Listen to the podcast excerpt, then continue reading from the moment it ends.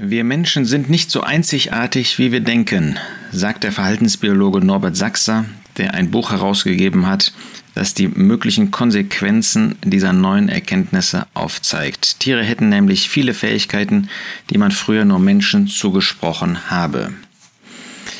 Bis weit in die 70er Jahre hinein, sagt er, ging die Biologie davon aus, dass Tiere nicht denken könnten.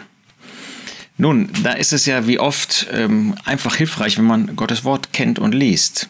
Gottes Wort ähm, ist ja kein äh, Biologiebuch oder ähm, kein, kein naturwissenschaftliches Buch. Aber das, was Gottes Wort uns sagt, das ist immer richtig, das stimmt immer. Wenn zum Beispiel ähm, jetzt als neue Weisheit ähm, verkündigt wird, viele Säugetiere und Vögel können planen und denken, sie können sich im Spiegel erkennen, sie wissen, was andere wissen und bemerken sogar, wenn es sich dabei um falsches Wissen handelt, dann ist das schön, das ist ähm, großartig, weil es unseren Schöpfergott groß macht. Natürlich, ähm, solche Verhaltensbiologen und überhaupt Naturwissenschaftler, die heute in der Öffentlichkeit ähm, etwas zu sagen haben, wie Norbert Sachser jetzt in diesem Interview, ähm, die werden natürlich sagen, das ist eben wie der, der, die Tiere sich weiterentwickelt haben, wie die Evolution das eben in wunderbarer Weise dann zum Guten gesteuert hat. Was sagt Gottes Wort? Ähm, als er die Landtiere gemacht hat, am Anfang des sechsten Tages, die Erde, 1. Mose 1, 24, die Erde bringe lebendige Wesen nach ihrer Art hervor, Vieh und Gewürm und Tiere der Erde nach ihrer Art. Und es wurde so. Und Gott machte die Tiere der Erde nach ihrer Art und das Vieh nach seiner Art und alles, was sich auf dem Erdboden regt, nach seiner Art. Und Gott sah, dass es gut war. Das, was Gott macht, ist immer gut. Und als er die Tiere geschaffen hat, das war ja etwas, was es vorher, also in der ähm, Schöpfung, von der in 1. Mose 1, Vers 1 die Rede ist, noch nicht gab, sondern erst als Gott ähm, nach diesem Chaos dann alles wiederherstellte, da wurden dann auch wirklich Tiere geschaffen. Die gab es offensichtlich vorher nicht. Jedenfalls wird das Wort schaffen in diesem Zusammenhang verwendet. Und da heißt es in Vers 20, es wimmeln die Wesen, Wasser vom Gewimmel lebendiger Wesen. Da steht eigentlich lebendiger Seelen. Das macht deutlich, dass Gott bei den Tieren etwas geschaffen hat, was in der Pflanzenwelt noch nicht vorhanden war, nämlich Seelen, das heißt Persönlichkeiten.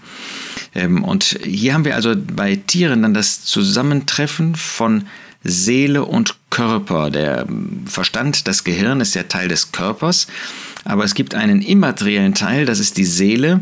Das ist der Teil, der die Persönlichkeit ausmacht und zum Beispiel auch zu Emotionen, zu Gefühlen das Wesen äh, befähigt. Insofern wundert es uns nicht, dass es bei einigen Tieren, Säugetieren, Vögeln, natürlich auch Fischen, dass es solche gibt, die planen, denken können, sich sogar im Spiegel erkennen können. Man hat das also ähm, herausgefunden äh, bei Schimpansen, dass äh, sie wirklich sich im Spiegel erkennen können, wenn sie sehen, dass, weil sie mit Farbe da eingefärbt waren, dass da irgendwas nicht stimmt, das zu entfernen versuchten. Ähm, also ein, ein Bewusstsein hatten, ähm, dass sie selbst ähm, da vor dem Spiegel stehen. Ähm, oder dass ähm, sie merken, dass es sich um falsches Wissen handelt oder erkennen können, dass da andere zuschauen. Das hat man bei Raben entdeckt. Das ist wirklich faszinierend und das zeigt, was Gott alles in diese Tiere hineingelegt hat. Ähm, wenn sie merken, dass sie beobachtet werden und wenn sie dann noch ein Bewusstsein haben, dass das ein Futterdieb ist, dann tun sie so, als ob sie das, diese Raben, als ob sie das Futter an einer Stelle verstecken, legen es jedoch in einer unbeobachteten Sekunde ganz schnell dahin, wo es der Beobachter nicht sieht. Das hat man wohl auch bei Schimpansen gesehen. Also insofern, wir dürfen ähm, das, was man heute entdeckt, und das ist faszinierend und das dürfen wir auch zur Kenntnis nehmen, das darf uns als Christen dahin führen, dass wir den äh, Schöpfergott in besonderer Weise vor Augen haben und ihn anbeten für dieses Wunderbare, was er in seine Schöpfung, in die Pflanzenwelt und hier mal in die Tierwelt hineingelegt hat. Jetzt hat ähm, Sachse auch herausgefunden, äh, dass niemand mehr daran zweifle, dass Tiere Emotionen hätten, die den unsrigen sehr ähneln. Das sei eine aktuelle und äh, spannende Erforschung, die erst neu sei. Diese Entwicklung ist noch jung. Erst seit den Nullerjahren werden Emotionen mit naturwissenschaftlichen Methoden überhaupt untersucht. Und dann hat man festgestellt, dass mindestens grundlegende Gefühle wie Furcht, Angst, Freude bei Menschen und Tieren gleich erzeugt werden. Elefanten, weiß man zum Beispiel, können trauern, wenn nahe Verwandte oder Gefährte sterben, Gefährten sterben. Oder Ratten wissen, ähm, oder von Ratten wissen wir, dass sie Spaß haben. Ist das verwunderlich? Ich habe eben gesagt, dass bei den Tieren auch eine Seele vorhanden. Sie, sie werden ausdrücklich Seelen genannt. Seelen sind ähm, eben Persönlichkeiten, Persönlichkeiten mit Empfindungen, mit Gefühlen. Also wer Gottes Wort liest, wer Gottes Wort kennt, ist klar im Vorteil, weil er damit auch sofort weiß, dass Tiere natürlich damit Empfindungen haben können, Emotionen haben können, Gefühle entwickeln können. Das heißt, in Gottes Wort steht das schon seit 1. Mose 1. Das ist ja das Bemerkenswerte, dass wir dort dreimal in drei verschiedenen äh, Hinsichten von Schaffen die Rede haben. Das ist erst, wo der Körper geschaffen wird, zum Beispiel von dem Universum, von Himmel, von Erde, von Plan Planeten und so weiter. Das ist der Körper. Dann als zweiter Schritt, wenn das zweite Mal von Schaffen die Rede ist, dann werden auch Seelen geschaffen. Das ist bei den Tierwesen. Äh, das sind Seelen. Da ist eben etwas Inneres vorhanden, auch etwas Immaterielles, äh, was eben von der Persönlichkeit spricht und was uns zeigt, dass da ähm, Wesen geschaffen worden sind, die wirklich in der Lage sind, Empfindungen zu haben. Und was unterscheidet jetzt äh, diese Schöpfung von der Schöpfung, die danach geschieht bei den Menschen? Da kommt der Geist hinzu. Und das unterscheidet den Menschen ähm, außerordentlich von allen anderen Lebewesen, dass er eben auch einen Geist besitzt und damit in der Lage ist, mit Gott Kontakt zu haben. Das erkennt natürlich ein, ein atheistischer oder weltlicher äh, Psychologe oder Evolutions- oder naturwissenschaftlicher Forscher nicht.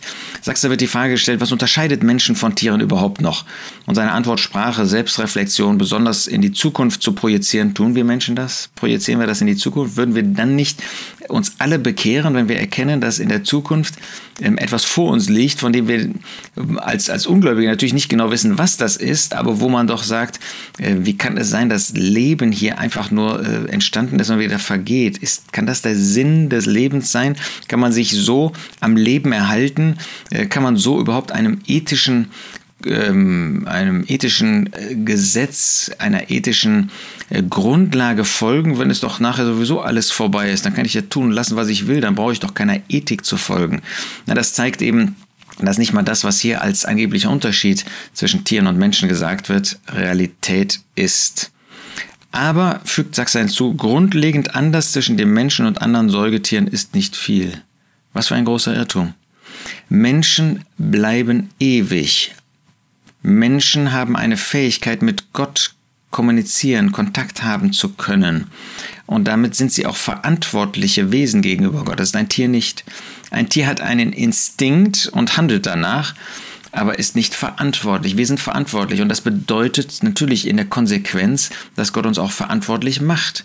Wir können uns also bekehren, denn Gott ruft uns auf dazu, du Buße. Wir können das also tun, aber wir können es auch, weil Gott uns einen menschlichen Willen gegeben hat, wir können das auch ablehnen.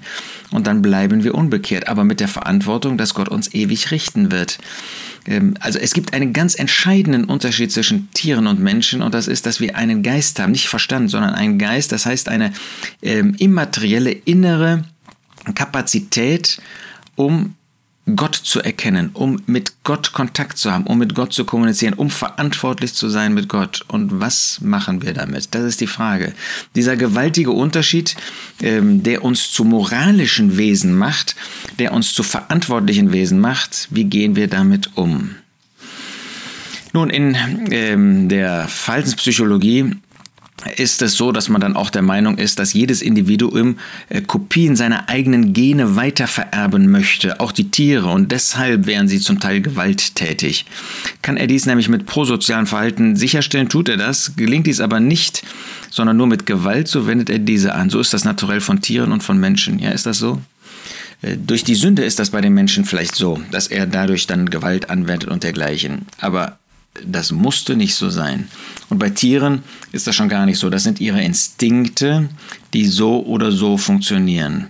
Da kann der Mensch mit seiner Meinung noch so viel interpretieren. Ähm, der Befund ist natürlich so, dass man denken könnte, äh, das ist eine, eine Folge ähm, von Evolution. Nicht alles, was Evolutionisten sagen, ist ja einfach aus der Luft gegriffen oder ist einfach nur Torheit. Ähm, aber tatsächlich gibt Gottes Wort uns eine Erklärung, die ganz anders lautet. Die Erklärung, dass eben auch bei der Tierwelt natürlich der Sündenfall äh, Folgen herbeigerufen hat, die tragisch sind, die auch zu mehr Gewalttat sicherlich beigetragen haben. Aber erst recht bei uns Menschen. Lasst uns den Unterschied zwischen Mensch und Tier klar erkennen. Gottes Wort macht ihn ganz deutlich. Die Menschen herrschen über die Tiere. Ihnen ist dieser Auftrag gegeben worden. Tiere sind nicht gleich Menschen. Wir sind eben auch nicht weiterentwickelte Tiere, sondern wir sind Wesen, die eine ganz entscheidende Fakultät, Fähigkeit haben, die Tiere nicht haben. Lasst uns auch als Christen damit verantwortungsbewusst umgehen und uns vor Gott beugen, verantwortlich vor Gott leben und damit zeigen, dass dieser Unterschied nicht nur existiert, sondern dass Gott diesen Unterschied zum Segen gegeben hat, weil wir dadurch in der Lage sind, uns vor Gott zu beugen, ein Leben für ihn und mit ihm zu führen.